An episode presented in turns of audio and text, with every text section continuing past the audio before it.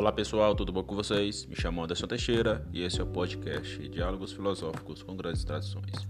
Fique conosco que iremos pensar juntos.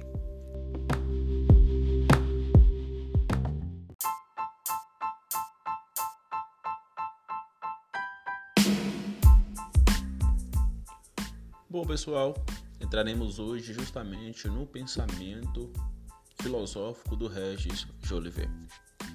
Logo no início do seu livro, Curso de Filosofia, ele aborda aquilo que ele chamou de introdução geral. Então, como introduzir seus leitores ao método filosófico que ele produziu, que ele pensou. Regis de Olivet vai escrever quatro pontos é, introdutório, que ele chama de uma introdução geral, que é justamente a ideia da natureza filosófica, a objetividade dessa natureza filosófica, a metodologia filosófica e, por fim, a divisão filosófica. Então, ele pensa aí, é, vamos dizer, dentro de um quadrante né, filosófico introdutório para introduzir os seus alunos ao seu pensar filosófico.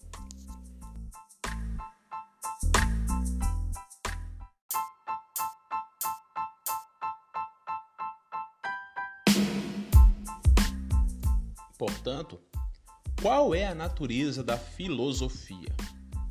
Qual é a natureza do pensar filosófico a partir do pensamento neotomista joveletiano? Jolivet vai nos dizer que a natureza da filosofia tem que partir de um a priori. Que é a priori? O a priori do campo do saber, ou seja, do conhecimento. Como se dá o conhecimento humano? A história do pensamento filosófico sempre problematizou essa questão da epistemologia, do campo do conhecimento. Como se dá o conhecimento? É por meio da razão que o homem adquire conhecimento, uma razão reminiscente, para citarmos Platão, ou por meio da experiência aí fora. Como se dá o conhecimento? Se dá por meio da experiência fora, dos empiristas, ou por meio da racionalidade. Super importante que o Regis começa a problematizar. E ele está certo, porque não existe um pensar filosófico sem uma epistemologia a priori. Então, logo no início do seu livro, ele começa citando Aristóteles. Aristóteles vai dizer que é natural do homem conhecer. Mas olha o que Regis vai dizer, abre aspas. Todo homem, diz Aristóteles, está naturalmente desejoso de saber isto é, o desejo de saber é inato. Fecha aspas. Então, assim como acontece naquilo que eu chamo de filosofia quadrante, que é o meu modo de pensar filosofia, o Regis começa também pensando a partir de Aristóteles. É a base. Todo ser humano deseja saber, que todo ser humano busca, o conhecer que todo ser humano busca, que ele quer para si, é inato, é natural, está na natureza cognitiva humana. Isso é apotítico, é irrefutável, é inquestionável. Ninguém pode duvidar disso. Aquilo que Aristóteles nos falou. É natural o homem desejar saber, desejar conhecer. E o Regis parte desse princípio, dessa primeira tese, que é também a primeira tese daquilo que eu chamo de filosofia quadrante, né? Que é um desdobramento daquilo que eu chamo de quarteto epistemológico.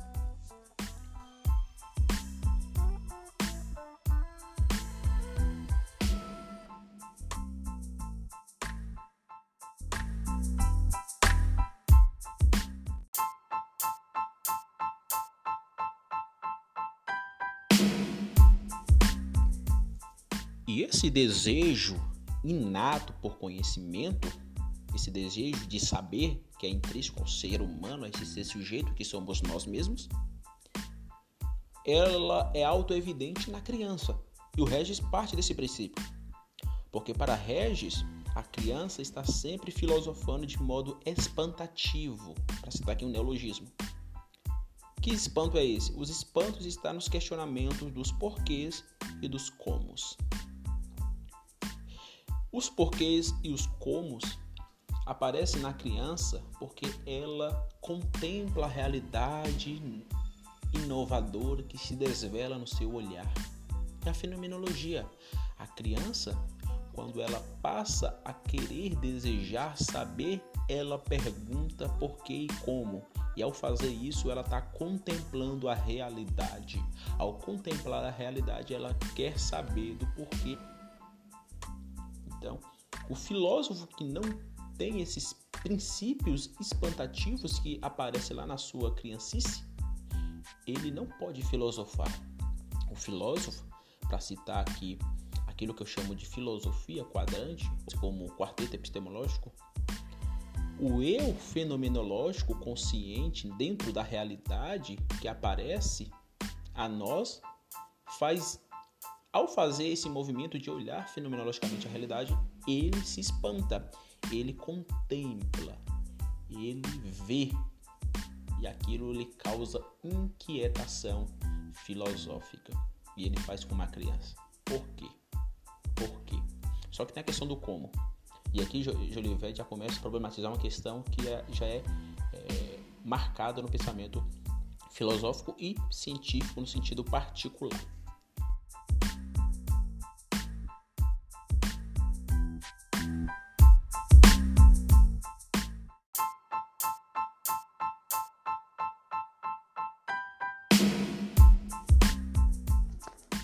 Portanto, quando Regis de Olivet, dentro do primeiro princípio do desejo de saber, ele problematiza que é natural, partindo de Aristóteles, é natural o desejo de saber, é inato ao ser humano, ele vai usar o princípio da criancice. Para ele, desejo de saber, de conhecer, já se manifesta na criança por duas questõezinhas que estão coladas, mas que nas ciências particulares e na filosofia se divide, que é os porquês e os comos. Os porquês e os comos. Os porquês e os comos pairam sobre a criança porque a criança se espanta com o mundo, se espanta com a realidade. E não existe fazer ciência, não somente filosofia, mas não existe fazer ciência sem se espantar. Eu, como estudante de sociologia, sociólogo, se eu parar de me espantar com a sociedade, eu não posso fazer sociologia o sociólogo, o físico, o matemático, o biólogo, o historiador, o geógrafo e assim sucessivamente, assim, várias ciências particulares que recorta determinado aspecto ou estuda determinado fenômeno da realidade que, que se correlaciona com os aspectos da realidade, se ele não se espantar com a realidade, ele não pode fazer ciência.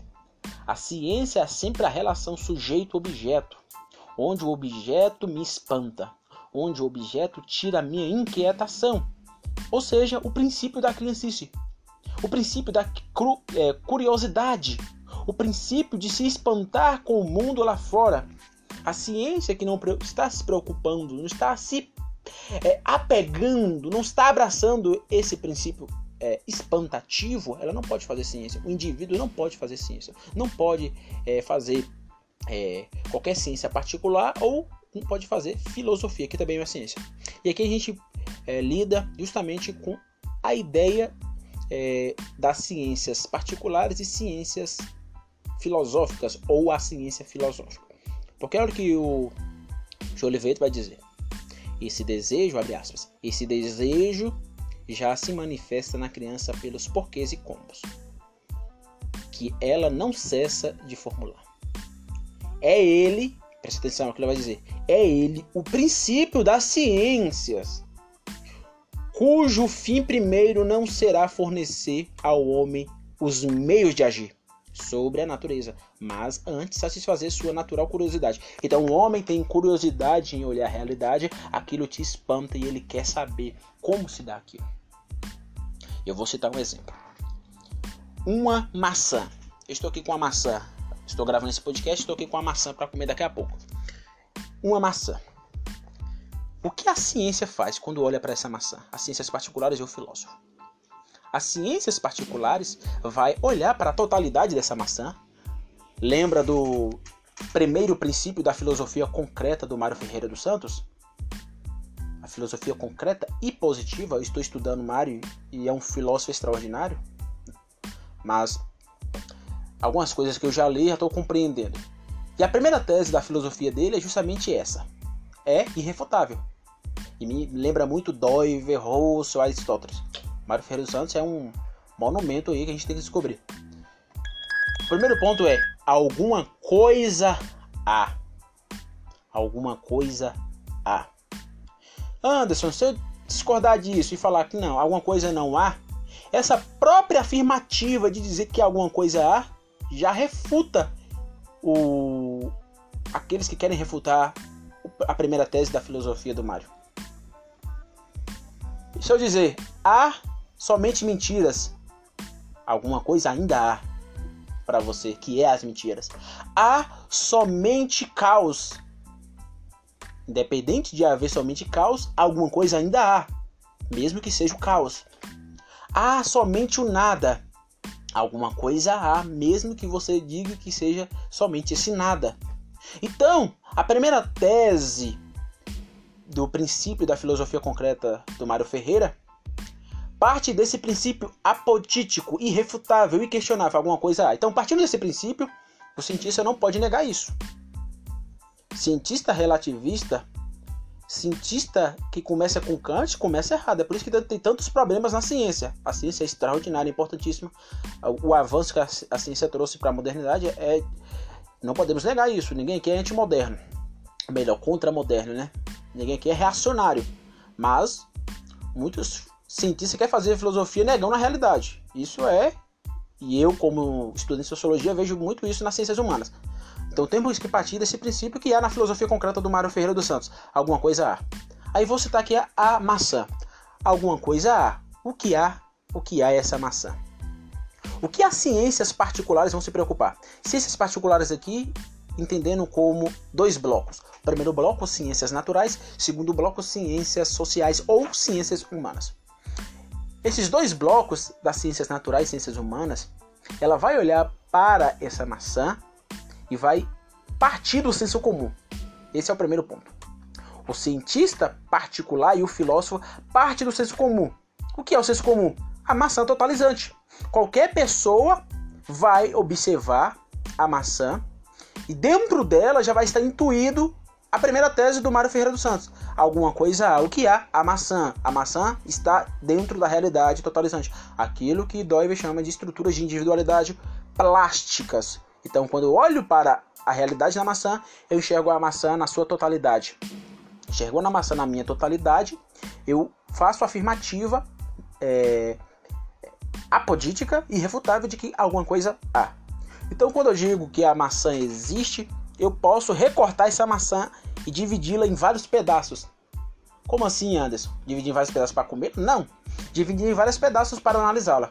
Aí pode vir as ciências naturais e recortar o aspecto numérico quantitativo, seja quantitativo ou é, não somente quantitativo, mas na ideia das formas, né? O número não é somente quantidade, o número está para além da quantidade, porque o número ele de forma é, correlacional, não vou citar aqui o, não vou citar aqui os termos técnicos que Doiver cita, vou tentar simplificar. A dimensão numérica ela se correlaciona de modo estruturante com todos os aspectos da realidade. Então, em cada aspecto é possível falar de uma meta-ontologia numérica, meta-ontologia espacial, meta ontologia cinemática, por quê? Porque em cada aspecto, apesar de ter a sua esfera de soberania respeitada, ela pode se correlacionar em outros aspectos e por isso ser ontológica. Então todo aspecto, ao mesmo tempo que é soberano em sua própria dimensão de lei norma, ela é ontológica porque ela aparece em outros aspectos dentro do aquilo que deve chamar de momentos analógicos retrocipatórios e antecipatórios, substrato e substrato, né? Então, observando esse princípio, o, o cientista, quando olha para a maçã, o cientista particular, como matemático, ele vai recortar o aspecto matemático daquela maçã. Como assim? Ele está ativo na dimensão lógica, tese, e de modo tesional, no antítese, ele recorta um aspecto não lógico, numérico, e daí surge a matemática. E a síntese, Anderson? A síntese está na cosmovisão. A cosmovisão está na síntese entre a dimensão lógica e não lógica da realidade no fazer científico. Aqui eu estou problematizando o pensamento de né? levando em conta, estou levando em conta que quem está escutando o áudio já tenha é, escutado os outros podcasts, já tenha lido alguma coisa do Doyle. Então, partindo desse princípio. Então, o matemático recorta a dimensão numérica da maçã. É, pode vir um físico recortar a dimensão espacial da maçã. Pode vir também, ainda o físico, né, recortar a dimensão do movimento da maçã, a dimensão cinemática. O físico continua estudando a dimensão física em si da maçã. O biólogo pode estudar a dimensão biológica da maçã. Psicólogo pode estudar de modo passivo, aqui a gente tem que fazer essa ressalva, o lado psicológico dessa maçã. Eu posso ver as dimensões da lógica a partir de uma argumentação que leve conta a historicidade dessa maçã. Qual é a história da maçã? Eu posso observar a linguística que está por trás da maçã. Eu posso ver o impacto social que essa maçã teve, a sociologia. Eu posso ver o valor econômico que a maçã tem em vários países na geopolítica. Eu posso enxergar a dimensão estética da maçã. Ela é vermelha com os pontinhos amarelos e isso tem um caráter artístico e um artista pode fazer um quadro que retrate a maçã de modo surrealista, é, romântico, etc. Um cientista é, da arte pode observar a maçã, um músico pode se inspirar em uma maçã e fazer música, ou seja, recortar o aspecto estético da maçã. É, a dimensão jurídica, a maçã tem valor de lei no mercado, fazendo aqui um, uma, um, uma retrocipação né, para, para trás do valor econômico. Então, a lei do mercado aqui no Brasil diz que o valor econômico dessa maçã é X, dimensão jurídica. Eu posso ter é, ser desses países que são panteístas, onde exalta a maçã a um nível tão extraordinário que acaba criando um pacto amoroso com a maçã. E o cientista bioético pode estudar a maçã. A teologia também pode olhar para essa maçã e observar que tem igrejas que ungem a maçã para que pessoas comam essa maçã. Então observa que é possível o objeto chamado simplesmente maçã ser estudado por várias ciências. Em especial as ciências naturais estudam mais, né? Algumas ciências humanas também podem enfatizar, como a economia, a sociologia, a história, etc. Então, quando a gente olha para a maçã, eu posso observar que eu posso recortar determinado aspecto da maçã. O que é que isso significa, Anderson? Isso significa que eu estou lidando com os comos da maçã. Como a maçã é, se estrutura na realidade. Eu estou olhando para a maçã de modo empírico e estou tentando fazer ciência. Claro que eu peguei a maçã aqui para citar um exemplo, mas eu posso citar aqui vários objetos que o sujeito pode olhar e recortar e analisar. Por que ele faz isso? Ele faz isso porque ele tem curiosidade de tentar desdobrar, tentar desvelar a maçã. Mas, ao mesmo tempo que esse desejo de saber estrutura fonte da ciência, é, ao mesmo tempo que ele se enriquece, ele se empobrece. Por exemplo, se eu pegar o lado social da maçã de modo passivo e como sociólogo estudar o impacto sociológico que a maçã teve na cidade de Vitória da Conquista, levantar os dados, como a maçã foi tratada, citar de modo é, é, nos momentos analógicos como a economia e a história, analisar a história da maçã como sociólogo, analisar a, a dimensão econômica e tentar construir uma dimensão social a partir da maçã na cidade de Vitória da Conquista, quando eu faço isso, eu me empobreço do todo. Porque se eu não dizer que eu estou estudando a maçã e apenas recortar o aspecto é, social passivo, como sujeito que sou, recortar o aspecto passivo que está na maçã, e eu não dizer que a maçã é a maçã, ou seja, não ir para o senso comum, para a estrutura de individualidade, ninguém vai saber que eu estou falando da maçã. Então eu preciso do senso comum. Por isso que a ciência precisa do senso comum. Não pode demonizá-la. Então, partindo desse princípio, é que o Jolivet está certíssimo. A ciência particular lida com os comos. E os comos já está na criança. O espanto já está na criança. A natureza da filosofia tem que começar na epistemologia. A natureza da filosofia tem que começar com o saber. Não existe filosofia e ciência sem epistemologia. E eu diria mais, não existe ciência nem filosofia, entendendo filosofia também como ciência. Não existe ciências e filosofia científica sem outras duas grandes matérias, que é a hermenêutica e eu diria que a fenomenologia. Entendendo a fenomenologia para além das, de uma disciplina qualquer. Né? Fenomenologia é um esquema filosófico levantado por Edmund Russell, fundamentado. Vários outros cientistas já pensaram essa questão do, da fenomenologia, mas Russell foi o mais é, enfático nessa questão. É por isso que eu uso Russell toda vez que eu falo de fenomenologia. Então, qual é o aparato? Qual é o aparato do da filosofia, assim como as ciências? Qual é?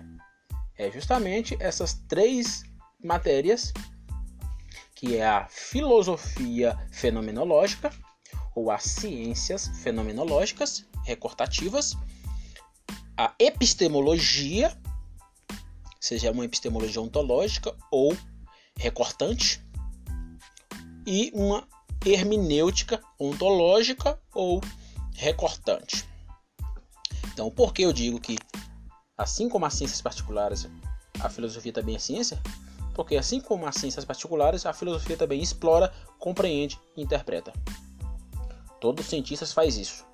Na relação sujeito-objeto, quando ele olha para a realidade e ele recorta um aspecto da realidade e constrói toda uma metodologia, observa a realidade, observa o seu objeto, observa é, de modo perguntatório, levanta hipóteses, experimentações e análises conclusivas.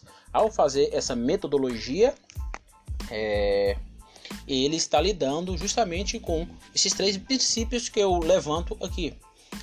Então, toda ciência particular e toda filosofia, seja ela recortante ou ontológica, ela tem um tripé para levar em conta os vestígios da Trindade, né? Ela é explorativa, compreensiva, interpretativa. E mais, todo filósofo que lida com os porquês ontológicos da realidade e todo cientista que lida com os comos recortativos da realidade possui uma cosmovisão inata dentro de si. Que seria o que Doiver chama de motivos bases religiosos, que guia o cientista no seu coração. Então, todas as ciências particulares fazem é, o recortamento dentro do triplé que eu mencionei em cima, lidando com os comos, como isso acontece, como isso se dá, e toda a filosofia também, de modo ontológico, totalizante, lida com a totalidade das, dos particulares que os cientistas particulares recortam. Então, os porquês. Então, a natureza da filosofia começa justamente aqui. Qual é a, a fonte das ciências? Fonte da ciência está justamente aqui: os porquês e os comos. A gente só fez é, aprofundar. O que eu fiz aqui foi aprofundar o que Jolivet problematizou logo no início do seu livro, no desejo de saber e as fontes da ciência. Continuando, Jolivet vai dizer: se o desejo de saber é assim essencial ao homem, deve-se ser universal no tempo e no espaço. Fecha aspas. Então, qual é o caráter de saber e conhecer? O caráter de saber e conhecer está no tempo espaço. Tempo espaço. Eu, como é, vamos dizer, um discípulo do Doiver, né? Acredito que a ideia de tempo e espaço é bem, bem reducionista, porque para Doivo o tempo não é algo apenas preso como muitas pessoas veem. O tempo é muito mais complexo que se imagina. O tempo, na minha opinião, ele foi inovador nessa questão. O tempo é cósmico. Portanto, existe um tempo numérico, tempo espacial, tempo cinemático, tempo físico, tempo biológico, tempo psicológico, tempo lógico, histórico, linguístico, social, econômico, estético, jurídico, ético e pístico, ou um tempo da fé. Então, existe o tempo é, espacial, e é certo falar, aqui que o Jolivete falou, tempo e espaço universais, sim, é certo. Porque o tempo atravessa o espaço. Então é correto de fato falar do tempo e espaço. Mas é ficar somente nessa, nesse princípio, na minha opinião, não leva à questão ontológica, às últimas consequências, como Dove levou. Por isso que o filósofo holandês é tão importante para nós hoje. Né? Então, o Júlio Verde vai dizer que o desejo de saber é essencial ao ser humano e deve ser levado em consideração dentro da universalidade. Como assim, Anderson? Aqui entra aqui o quarteto epistemológico. Todo homem tem desejo, quatro desejos universais intrínsecos dentro dele. Eu batizei nesses últimos dias aí como filosofia quadrante. Então, o quarteto epistemológico é apenas um lado da, daquilo que eu chamo agora de filosofia quadrante. Quadrante aqui é um neologismo para é, quadrado. Todo ser humano que, partindo da tese aristotélica, deseja conhecer, partindo também aqui do Jolivet, o desejo inato de conhecer, onde vem os porquês e os comos, todo ser humano tem uma divindade, seja ele preso ao senso comum, seja ele indo para ciências ou filosofia, seja ele nas religiões. O que une, o que une o cientista? O que une o senso comum com a ciência? O que une todas as pessoas? O que une a humanidade, mesmo sendo discordante? Você pega um ateu e pega um religioso. Você pega um muçulmano e pega um cristão. Você pega um, um, um filósofo de tradição marxista e um filósofo de tradição é, conservadora. Você pega qualquer pessoa no mundo desde o início da humanidade, seja, seja você é, um criacionista, um evolucionista, o que une todo ser humano? Na minha opinião, é o enquadramento filosófico.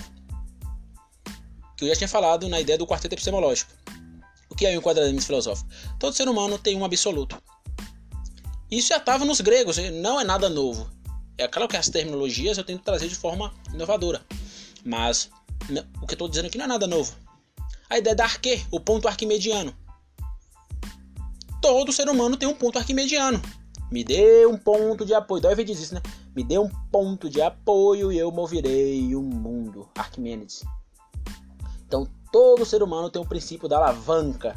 Tem um ponto arquimediano, tem um absoluto. E esse absoluto vai é, influenciar na visão de quem ele é, vai influenciar na visão que ele tem da realidade e na visão que ele tem do outro. E aqui eu já mencionei. Então, o que une todo ser humano, independente do, das divergências, dos conflitos, das tensões, é isso. Ele tem um absoluto e ele quer conhecer esse absoluto. Ele tem a si mesmo e ele quer conhecer a si mesmo. Ele tem a realidade e ele tem o outro, como ele. E de modo externo, eu posso me correlacionar ou não com a minha divindade. Eu posso me correlacionar ou não com a mim mesmo olhando para a divindade. Mas Anderson, eu não tenho um Deus. Para mim, é, o que conta é a ciência. Você tem um Deus, você tem um absoluto. Você só trocou é, a divindade transcendente e pegou algum elemento da realidade, aqui Doiver novamente aparece, pegou algum elemento da realidade e colocou lá no primeiro princípio do pensamento quadrante. Então todos nós temos, é, estamos presos dentro desses princípios quadrantes. Se eu dizer eu não creio em nada, esse é seu absoluto. Eu creio no materialismo histórico dialético, esse é seu absoluto. Eu vejo a realidade a partir do pensamento econômico da escola austríaca, do Mises. Esse é seu absoluto. Todos nós temos um absoluto. Eu que não estou fazendo juízo de valor. A questão aqui não é se seu absoluto é errado ou não. Não é isso a priori. Eu posso fazer isso? Posso. Eu posso fazer um princípio crítico, julgatório do seu absoluto? Posso. Da mesma forma que você pode fazer do meu. Por exemplo, você pode me criticar. Você pode criticar o cristianismo. Pode criticar a minha divindade, que é Jesus Cristo. Você pode fazer isso. A questão não é isso. A questão é que todos nós estamos dentro desses quatro princípios básicos. Entende? Então, o desejo de saber é, é essencial ao homem, como diz o Releved, e isso deve ser levado a uma universalidade. E aqui entra a minha filosofia quadrante. Aí tem é, a relação interna e a relação externa. O que é a relação externa?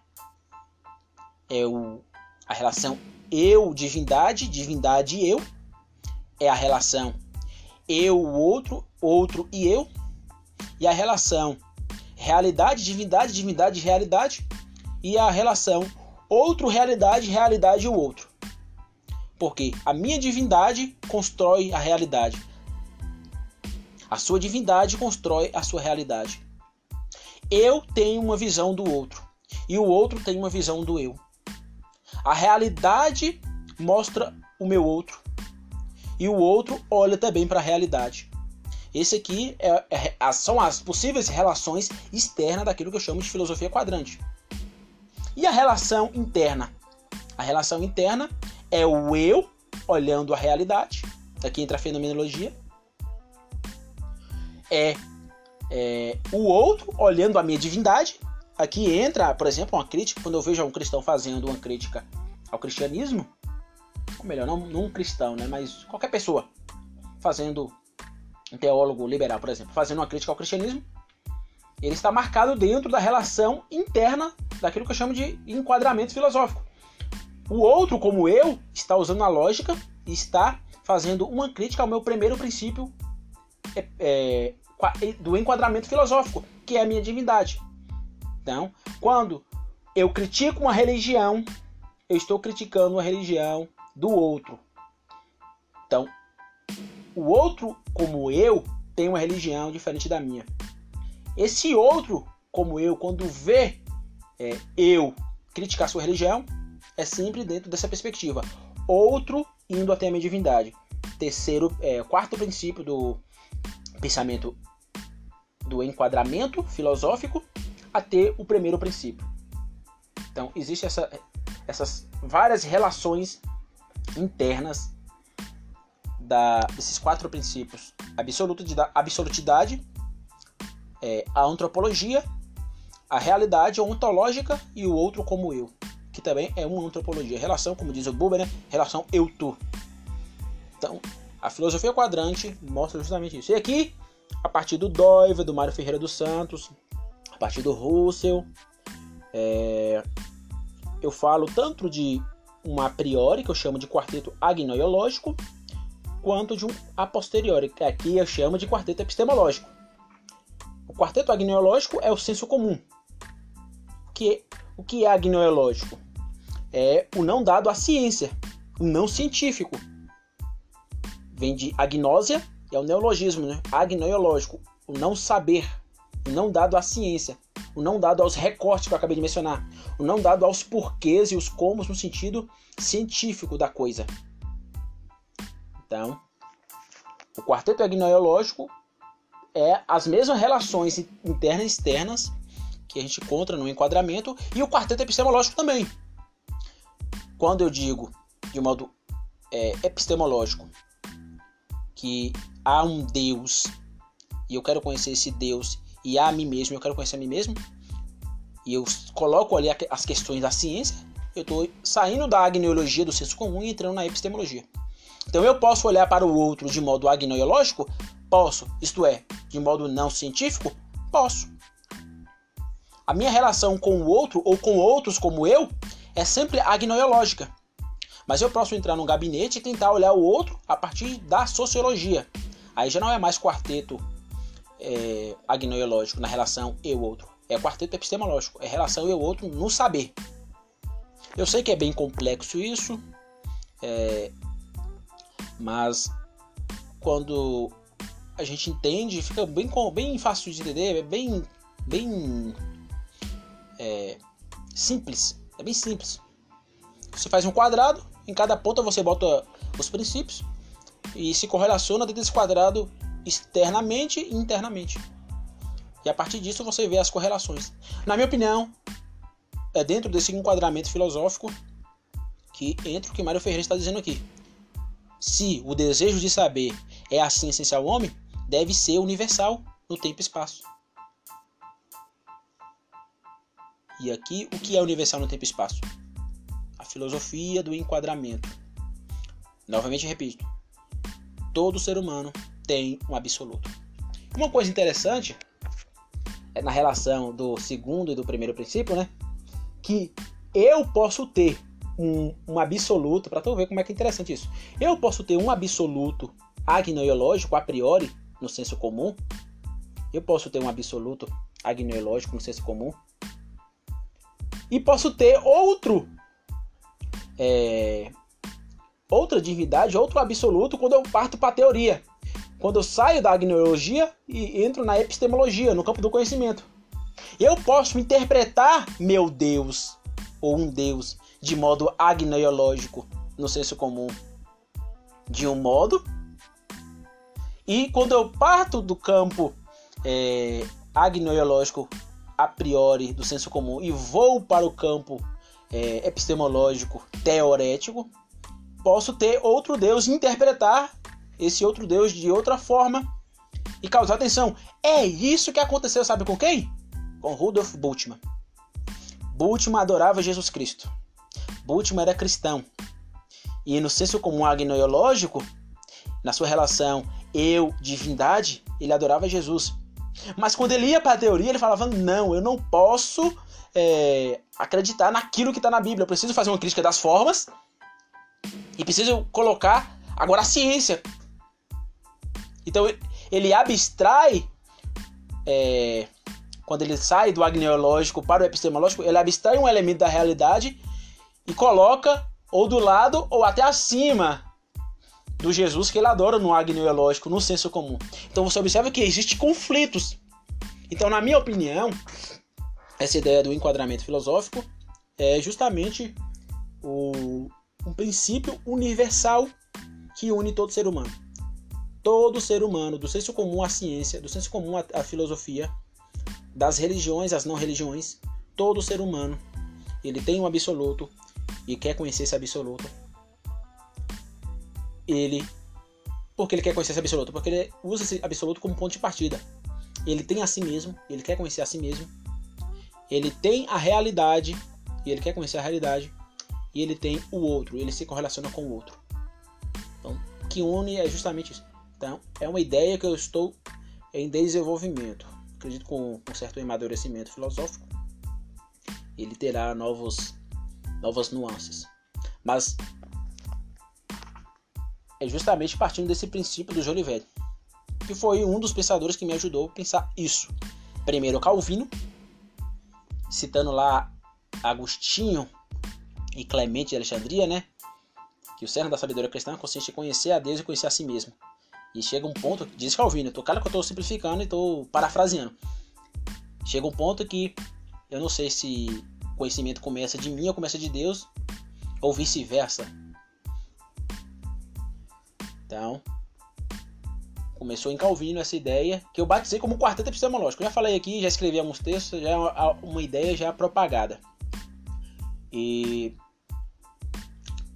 depois veio o Doiver, que eu li o Doiver, li o Kuyper e cheguei à seguinte conclusão, não. Calvino esqueceu de outros dois princípios, que é a realidade e o nosso outro. O cerne da sabedoria cristã, como cristão, e para todos os seres humanos que existem na face da Terra, consiste não somente conhecer uma divindade e conhecer a si mesmo, consiste em conhecer a realidade e conhecer o nosso outro.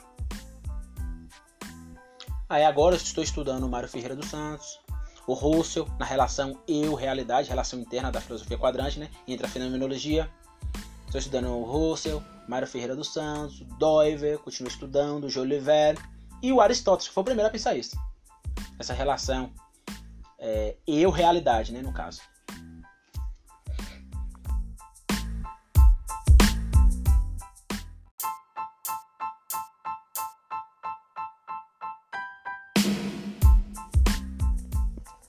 Para concluir essa primeira parte da natureza da filosofia, lidando com a epistemologia, né, a gente problematizou algumas questões.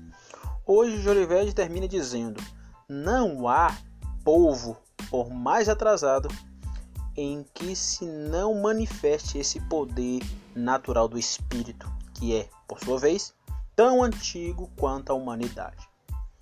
O que é tão antigo quanto a humanidade? É a primeira tese da filosofia quadrante, isto é, o homem deseja conhecer, e ele deseja conhecer a partir do princípio arquimediano, ou seja, o seu princípio de alavanca, o seu princípio de apoio, ponto de apoio de todo ser humano, conhecer a si mesmo a realidade do seu próximo.